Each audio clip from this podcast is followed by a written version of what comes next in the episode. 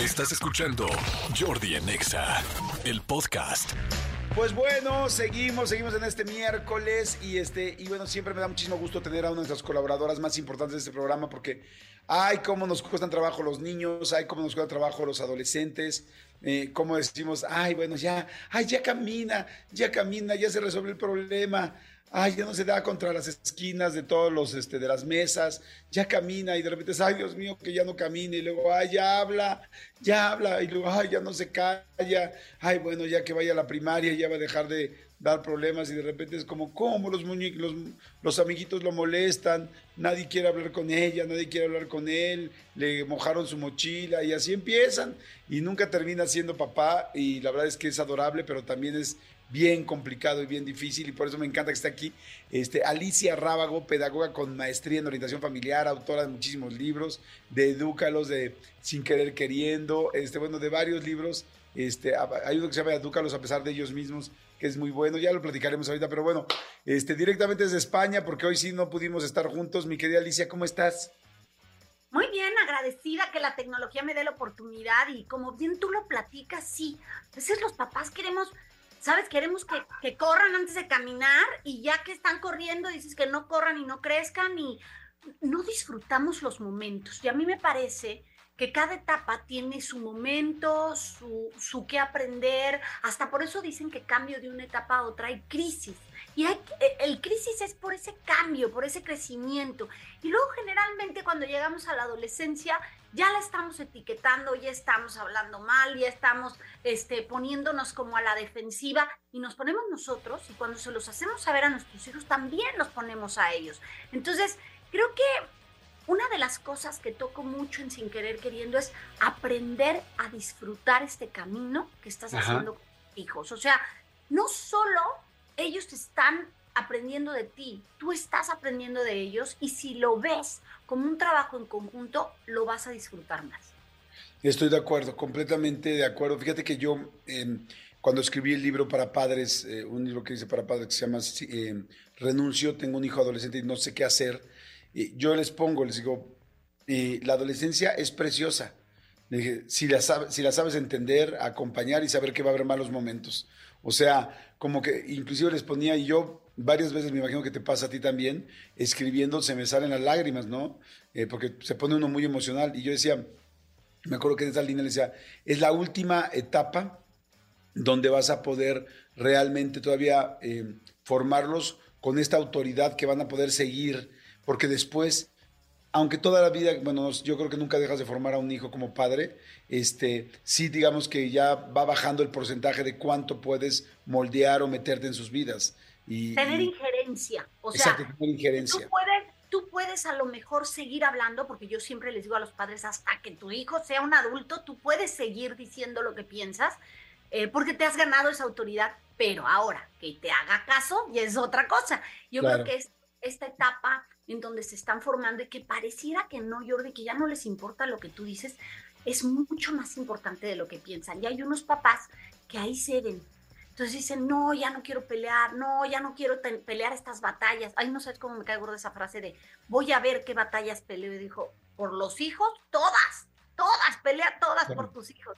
Pero, pero sí es importante siempre tener muy claro los mensajes que quieres enviar y si tienes hijos pequeñitos, no dejes de escuchar esta charla. Y si los tienes adolescentes, no te vayas, porque siempre se puede hacer mucho.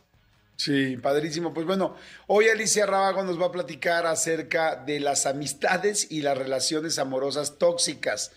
Eh, desde cómo ubicarlas, cómo empezar a decir si es tóxica o no es tóxica, porque luego los papás decimos estoy alucinando, estoy exagerando, me convertí en mi abuelita, ¿por qué soy así? O realmente estoy en una situación eh, de dificultad, hasta evidentemente cómo empezar a manejarlas, este, digo, en lo que nos da tiempo en esta sección.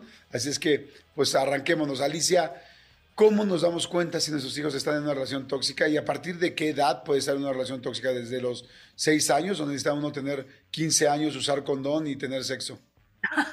yo, creo, que podemos estar en una relación tóxica desde que empezamos a relacionarnos con las personas, ¿sabes? O sea, si empiezas en el kinder, de repente tu chavito del kinder puede llegar todos los días eh, sufriendo por querer que un amiguito le hable y el amiguito no hacerle caso. Desde ahí hablar. Claro, hoy se utiliza muchísimo la palabra tóxica y hemos manoseado tanto la palabra que es mucho más poderosa, porque pues, tóxico es veneno, viene del tox, que es veneno, pero hablemos de, de, de, de estas relaciones que no te dejan crecer, que te hacen mucho daño y que a lo mejor sin darte cuenta por querer meterte dentro de ese círculo permites muchísimas cosas. Entonces, si me dices, desde que nos aprendemos a relacionar, podemos estar en una relación que no nos está haciendo bien. Por eso, desde que están muy chicos, nosotros tenemos que enseñar a nuestros hijos a ser buenos amigos para buscar buenos amigos. O sea, tú no puedes pedir tener buenos amigos si tú no eres un buen amigo. Entonces, describir qué te parece ser un buen amigo, aquel que escucha, desde un niño chiquito espera turnos, eh, te respeta, eh, no te pega, todos estos puntos que van a ir evolucionando conforme van pasando la edad de los niños. Cuando llegas a lo mejor a esa primaria en donde pues es un niño que no te hace la ley del hielo, que no se burla de ti, que te incluye, que no te sapea, ¿no? Y ir creciendo en esa parte en donde ya tienen a lo mejor 11, 12 años, que le has dicho que no te gusta que te ponga apodos y te lo sigue poniendo, que te eh, que pasa y te da un empujón aunque le has dicho que no te gusta que te trate así. O sea, puntos tan específicos, Jordi, que, que a veces se nos pasa de largo. Creemos, creemos que nuestros hijos se dan cuenta. No, hay que hablar desde esta parte de, ¿te escucha cuando habla? Si a ti te gusta otra cosa, también comparte lo que a él le gusta o solo habla a él o solo se habla de lo que él quiere es empezar a darte cuenta qué espacio ocupas en esa relación, para que cuando tú llegues a esta adolescencia en donde, pues, como bien decíamos, todavía tienes injerencia, pero ya los amigos empiezan a ser mucho más importantes en su opinión que lo que eres tú, se den cuenta si están dentro de una relación peligrosa. Fíjate, ¿cómo, ¿cómo nos podemos dar cuenta si nuestros hijos están?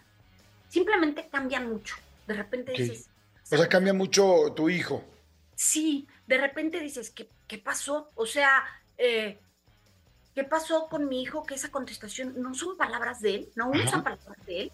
Eh, se molesta, está muy irritable, cuestiona mucho todo lo que yo le digo, que a lo mejor teníamos charlas así y aguantaba, pero ahora contesta mucho y sabes, tenemos el error tan grande de como están en una edad de adolescencia. Eso te iba a decir. Exacto. Eso, eso te iba a decir, porque como la adolescencia como que lleva ese regalito donde van a estar en contra de ti para poder ser independientes ellos, ¿cómo sé cuál es la diferencia? Me imagino que la diferencia tendrá que ver con que acaba de aparecer ese amigo o, o sea, como que lo tienes muy claro, es como, a ver, sí estamos en la adolescencia, pero estas últimas dos semanas que se lleva con esta niña está muy grosera, está más grosera, o sea, porque ya estaba grosera, está más, más canija, más dura, más, más este, confrontativa. Sí, mucho más eh, como en contra de todo lo que hemos hablado aquí. O sea, si tú eres capaz de conocer a tus hijos, sí te das cuenta de estos cambios en donde a lo mejor antes se le decía, soy el celular, antes de irte a dormir, te decía, pero es que tú eres la única que lo pide. Se quejaba antes, pero hoy te enfrenta de diferente manera. O sea, hay un cambio en su conducta, porque, ¿sabes? Lo que todos los papás queremos es no solo que nosotros nos demos cuenta, sino que ellos se den cuenta si están en una relación que les está afectando. Entonces, ¿qué hay que hablar con ellos, salud? ¿Qué hay que hablar con ellos? Por ejemplo, decirles, a ver, vamos a suponer que tienes esta niña rebelde, ¿no? En la que te estás dando cuenta que está haciendo esos cambios. Y entonces tú como mamá le dices, oye, ¿sabes qué? Es que desde que te estás jugando con perenganita de tal, eh, estás muy rebelde, estás muy contestona, estás muy irritable, has cambiado. Ay, no, ese eres tú que estás muy anticuada, ya sabes, te resuelve. Es necesario que antes puedas tocar ciertos puntos o si estás ahí, decirle, mira, tienes razón, yo no la conozco, lo poco que he visto de ella ha sido esto, eh, yo no voy a prohibir amistades, ya tienes cierta edad para eso, lo único que te voy a pedir es que tú te des cuenta, por ejemplo, si cuando estás con esa persona te ocasiona más problemas, que la tranquilidad que tenías. ¿Cómo, mamá? Sí, a lo mejor cada vez que estás con ella o cada vez que vienes de juntarte con ella, tus otros amigos ya no quieren hablar contigo, te peleas más con tu familia, em, estás más enojona, no estás tranquila. Llévala a pensar si ese estar con esa persona la hace cambiar su estado de ánimo o le genera más problemas a su alrededor. Ok, oye, ahí, perdón. Ajá. Te, voy a interrumpir, tenemos que ir a corte, pero me encantó, me encantó lo que estás diciendo porque me engancha al 100%, o sea, porque normalmente los papás lo que hacemos es inmediatamente hablar de, es que ya no haces el que hacer, es que ahora estás bien contestona, o sea, todo contra uno, contra uno, contra la casa, es que ve ahora lo grosera que eres, lo que más, me gustó que lo abriste, abriste el parámetro eh, y además le dijiste, tú velo, o sea, no le estás diciendo lo que es, Sí, porque ella sabe, o sea, por más que esté en adolescencia y por más que esté este, enamorada de su nueva amiga, este, con ese, ¿cómo llaman ahora? Bro love, o no me acuerdo cómo le dicen, de ese amor de, de, hombres y de mujeres, de amigos, este, em, el asunto es, si cuando te dejan pensando y se lo abres a no solo yo, porque claro, cuando están con una amiga tóxica también tienen problemas con sus otras amigas y también tienen problemas con el novio y tienen problemas con... escuela sí, en la escuela o con ellas mismas. Entonces me encanta porque le diste un muy buen parámetro y muy inteligente. Este, a ver, vamos rapidísimo a un corte y regresamos. Estoy platicando con Alicia Rábago, eh, pedagoga, este, bueno, además autora de muchísimos libros, y estamos hablando de las, de las relaciones tóxicas con eh, de nuestros hijos, eh, con diferentes, así que para todos lados, con amigos, con amores y quizás hasta con maestros y con adultos. Ahorita lo vemos, pero bueno, vámonos con lo básico. es tanto es tanto lo que hay que hablar del tema que vamos ahorita con la amiga, el amigo, el novio, la novia tóxica. Eh, regresamos, Alicia, ¿te parece bien? Sí, claro. Perfecto, no le cambien, señores, regresamos. Este, acuérdense de ir a Fatbook. Ahora sí, sigo con Alicia Rabago, está interesantísimo el tema, me estabas platicando de los, las amistades, novios y novias, eh, bueno, amigos y novios y parejas tóxicas de nuestras parejas, y te quedaste diciéndome que había que hablar con ellos para decirle, oye, nada más te pongo a pensar si no te está, si en todo esta persona, a partir de que apareció esta persona, no te está generando problemas, no solo conmigo, en esto, en esto, en esto y en esto. Si no has empezado a pelear con la gente a tu alrededor, te quita tranquilidad. Mira, esto, este tema también es importante tocarlo porque me ha pasado con muchas amigas que tienen hijos, a lo mejor ya un poquito más, ya con relaciones de la novia, el novio, y entonces te dices, estás ciego, es que no sabes cómo lo hace llorar, o la hace llorar, este, le cuelga el teléfono, es muy celoso, o es, o es muy este, eh, celosa, lo tiene controlado. Y, están muy preocupadas como madres en no escucha, o sea, está anonadado. Exacto. Entonces, el que tú entres, si eso le sumas, perdón, si eso le sumas el TikTok y el teléfono, madre santa, ¿no? No, y además, eh, eh, obviamente la relación, pues en familia se rompe, ya sea con hermanos, con papás, pues porque es no me entienden que yo la adoro o que eh, este yo lo adoro, entonces empieza a romper. Entonces yo creo que aquí siempre siempre lo digo, Jordi, en todas las situaciones, cuando tú tienes un chavo eh, lo que tú buscas es que empiece a hacerse responsable de sus acciones y de cuidarse a sí mismo. Muchas veces los papás queremos resolver todo y esto esto es lo que más aturde. Empieza a delegar responsabilidades en tus hijos y que se hagan responsables de lo que están haciendo. Entonces, cuando tú le hables esta conversación a tu hija o a tu hijo y le dices, solo ojo, ¿no? Ojo, yo ya no te puedo prohibir que andes con tal o cual persona, pero fíjate bien si te suma o te resta. Y eso te vas a dar cuenta, por ejemplo, si cuando estás con esta persona, novio o amigo, te sientes más ansioso, te sientes más intranquilo, te sientes inseguro, o sea, dudas de cómo eres, eh, te quita la paz. Ay, perdón que te interrumpa. Ahí lo veo importantísimo lo que acabas de decir. Porque hay muchas cosas que siempre vas a negar. No, mamá, no, no me he visto más feo. No, mamá, no hablo peor, no tal. Pero lo que acabas de decir es muy real, es muy, muy personal. Tú sabes cuando por alguna razón estás más nervioso con alguien, cuando todo te da más tensión, cuando estás más ansioso, cuando estás más preocupada, cuando te roban la paz. Pero eso a veces no te das cuenta de que te está robando la paz hasta que alguien te lo dice, te hace claro, y ya tú te vas adentro de ti y dices, ah, claro, pues por eso estoy tan de mal humor, porque si normalmente a veces decimos, ay, estoy de mal humor y no sé por qué, ahí sí ya le estás dando una razón, ay, estoy de mal humor y no sé por, ah, no, sí. Es que ahí es donde tú tú puedes ser muy específico con esto que tú estás diciendo. Tú tienes un adolescente. Oye, y por ejemplo, cuando están juntos y platicando y se toman una foto, ¿qué comentarios haces? Fíjate bien si no siempre él quiere estar adelante la foto y tú atrás, ¿no? O te critica por cómo saliste, o te juzga por cómo te vistes, o hace comentarios ofensivos de, ay, ese pelo no me gusta cómo se te ve.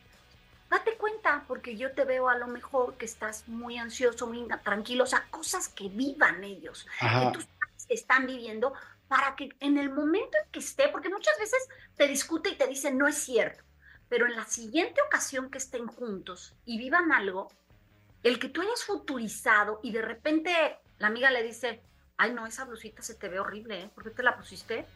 Dirá, ay, mi mamá me dijo, ¿no? Ah, caray, esto ya me brincó. Entonces, más que juzgar y decir esto va a pasar, esto, nomás fíjate, ¿no? Abre los ojos. Fíjate bien si cuando estás con esta persona haces cosas que te hacen sentir bien o te hacen sentir incómodo, porque a lo mejor tú tienes muy claro lo que te hace bien y lo que te hace mal, pero por pertenecer, estás haciendo cosas que sabes que no te hacen bien y, te rompe un poco. Si te estás traicionando a ti mismo.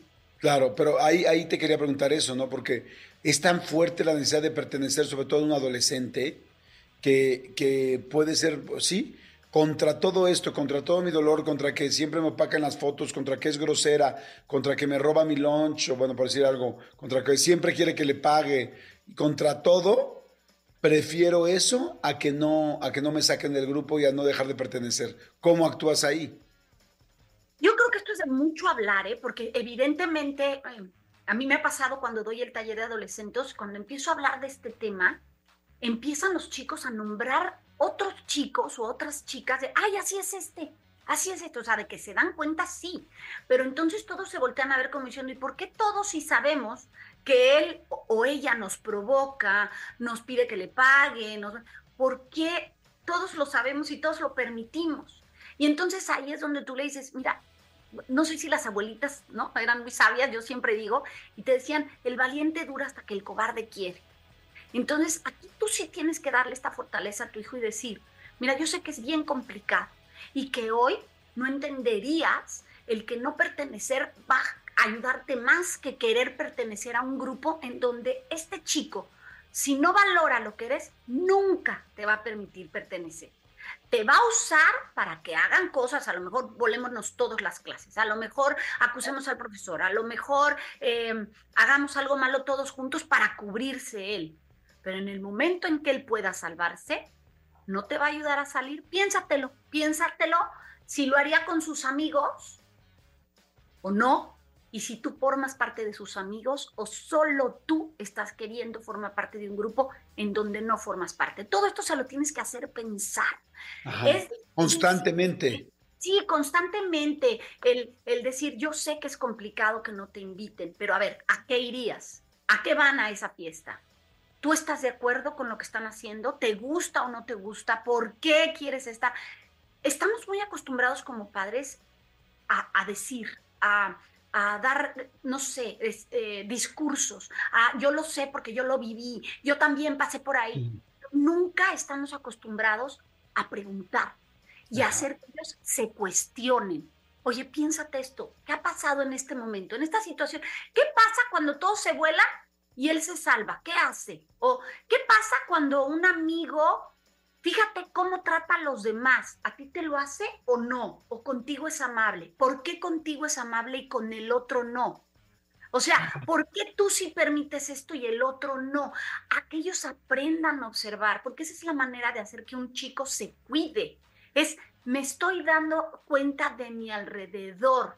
Entonces, sí, a lo mejor me va a costar más trabajo alejarme porque quiero pertenecer, pero yo no estoy cegándome a que el trato que tiene conmigo ni es de respeto, ni, ni me gusta, y si estoy permaneciendo ahí, estoy aguantando cosas que no me gustan, y entonces ahí vas a la primera, me siento cómodo, ansioso, me quita paz, soy yo esa persona, estoy siendo yo, tengo que cambiar para ser aceptado, y si todo esto que sucede, aún así lo quiero vivir para ser aceptado, pregúntate en qué hay que trabajar de ti. O sea, si te fijas, lo vas a llevar a que por todas las formas llegue a él.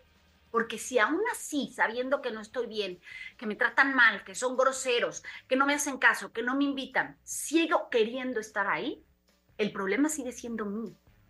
Oye, me encanta, me encanta todo lo que dices y ahorita, por ejemplo, te escucho y son tantas cosas las que me interesan y me parecen funcionales que me gustaría hacer como un plumón de estos marcadores que van marcando lo que vas diciendo. Y entonces dije, a ver, ¿qué quiero marcar ahorita? Y ahorita, por ejemplo, lo que marqué fue para que le pongan mucha atención. Entonces, yo me imagino que muchos de ustedes también lo marcaron en su cabeza, pero luego se nos van cuando tenemos varios conceptos y es pregúntales. Me encantó eso, tienes toda la razón. Siempre les decimos qué hacer, les damos lecciones de vida. Pregúntales. Cuando tú le preguntas a una persona, le cambias todas las cosas. ¿Qué sientes tú? ¿No crees que tal? ¿Qué, ¿Por qué crees que hace esto? Eh, ¿Lo hace con más personas? O sea, no le estás diciendo, aléjate, porque esa es una orden. Le estás haciendo que se pregunte y entonces pues que evidentemente los pedagogos y los psicólogos, y digo, la verdad es que yo nunca me he dado cuenta hasta poco, hace poco, este, siempre te hacen preguntarte para que tú mismo te hagas, te encuentres la respuesta y no, no sientas que nadie te está convenciendo, sino que eres... Bueno, y olvídate, ya si quieres pensar que lo estás convenciendo. El hecho es que muchas veces la gente te lo puede decir, Jordi, y tú pareciera que escuchas pero cuando te hacen la pregunta y de tu boca sale la explicación, es diferente escuchártelo a ti. No se trata de como papá, ocupes eso para decirle, ves, te lo dije. No, no, no. Se trata que lo lleves a esta reflexión, a este tomar conciencia y decir, tiene razón, yo no lo conozco. Hay cosas que yo veo en este amigo o en esta amiga que no me encantan. No me gusta que cuando viene a la casa no me mira a los ojos o hablo de algo y se esconde cuando yo llego, o hay detalles que no me gustan, que no me hacen sentir cómodo. Y como tú eres lo más importante que yo tengo, quiero ponerte en alerta para que te fijes, porque lo que quiero es que te cuides. Entonces, hoy, hoy está como muy bien visto, pues, por ejemplo, decirse perra, perra maldita, ¿no? O sea, usar como, no sé, incluso en Instagram, eh, pues según ellos, de cariño, usan ofensas o te digo estos apodos y te contestan. A mí me tocó un chico que insistentemente me decía, es que me dicen así en la escuela, pero no me gusta. Y le digo, bueno, ¿y se lo has dicho? Bueno, es que es mi amigo y dice que es porque es mi amigo. Y le digo, pero le has dicho que no te gusta que te digan así. Pues sí, le digo, ¿y qué hace? Pues, pues es que me lo dice de broma. Le digo, pero si tú le has dicho que es una broma, digo que es un apodo que no te gusta. Claro, ¿por qué lo sigue haciendo?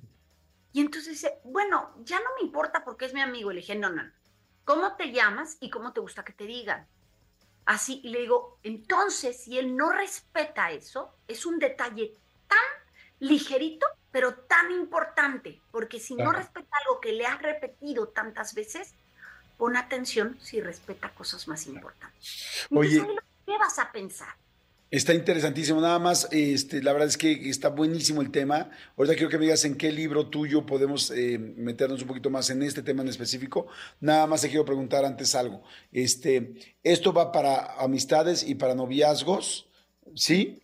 Sí, porque cuando tú le haces ver a un niño qué tipo de amistades quiere, y descubre qué amigos quiere, seguramente también su toma de decisiones es yo no quiero una pareja ni que me falte el respeto, ni me grite, ni me empuje, ni me ponga apodos, ni me trate mal. Ok. No. Claro. Y la segunda pregunta es, este, eh, normalmente nos dicen que como papás, como mamás, tenemos que no, no prohibirle la amistad y no prohibirle el noviazgo, porque eso solamente va a hacer que se unan más. ¿Es cierto? Mira, hay muchos temas que se dicen que no lo hagas porque entonces lo va a hacer más. Yo creo que hay niveles. Cuando las cosas se han salido, porque he escuchado cosas muy duras, cuando las cosas se han salido ya de muchas cosas, yo de verdad he visto gente que hasta los mueve del lugar de donde viven porque la relación está siendo muy fuerte. Yo espero que nadie esté viviendo esto, pero si es tu caso y tienes por ahí alguien que me escucha, una relación tan tóxica y ves que tu hijo o tu hija no están escuchando, acércate a un especialista y si el consejo es alejarlo, hazlo. Porque muchas veces están tan cegados, eh, se habla tanto de este enamoramiento, que yo no creo que sea enamoramiento, sino a veces es como esta terquedad de decir si se puede, eh, ay, el amor de mi vida, me enamoré de esto, o una necesidad enorme de que alguien te quiera porque todos los demás tienen novio que lo aguanto que sí tendrás que intervenir. Yo, Jordi, me moriré en la raya diciendo siempre que nada de lo que hagas, porque tus hijos estén bien, sanos y cuidados, sobra. Claro. Ay, qué, qué, interesante, Alicia. ¿Dónde podemos este, leerte más? ¿Dónde podemos buscar más? ¿En qué libro viene este tema para la gente que quiera ampliarlo? Pues mira, están en los tres libros, se toca de diferentes puntos, pero yo creo que más, más en Sin Querer Queriendo, que es la más reciente publicación. Me encuentran en todas las redes como Alicia Rábago, incursionando en TikTok, haciendo mis pininos como Alicia Rábago 12, en Instagram Edúcalos para que los demás. La verdad es que estoy casi en todas las redes y, y voy poniendo videitos, mensajitos, cositas que puedan ayudar y acompañar a los padres de familia. Gracias, Alicia. Oye, pues bueno, se llama Sin Querer Queriendo este libro que mencionó. Este, búsquenlo en Amazon, en Mercado Libre, en cualquier plataforma, eh, para la gente que de repente, ¿dónde lo compro? O no tengo, pues lo compras en 12, o sea, en 5 minutos, en 3 minutos en tu computadora o en tu teléfono. Alicia, gracias, muchas gracias como siempre, muy interesante. Oigan, seguimos, no le cambien, no le cambien, por favor. Esto es Jordi Nexa. Escúchanos en vivo de lunes a viernes a las 10 de la mañana en XFM 104.9.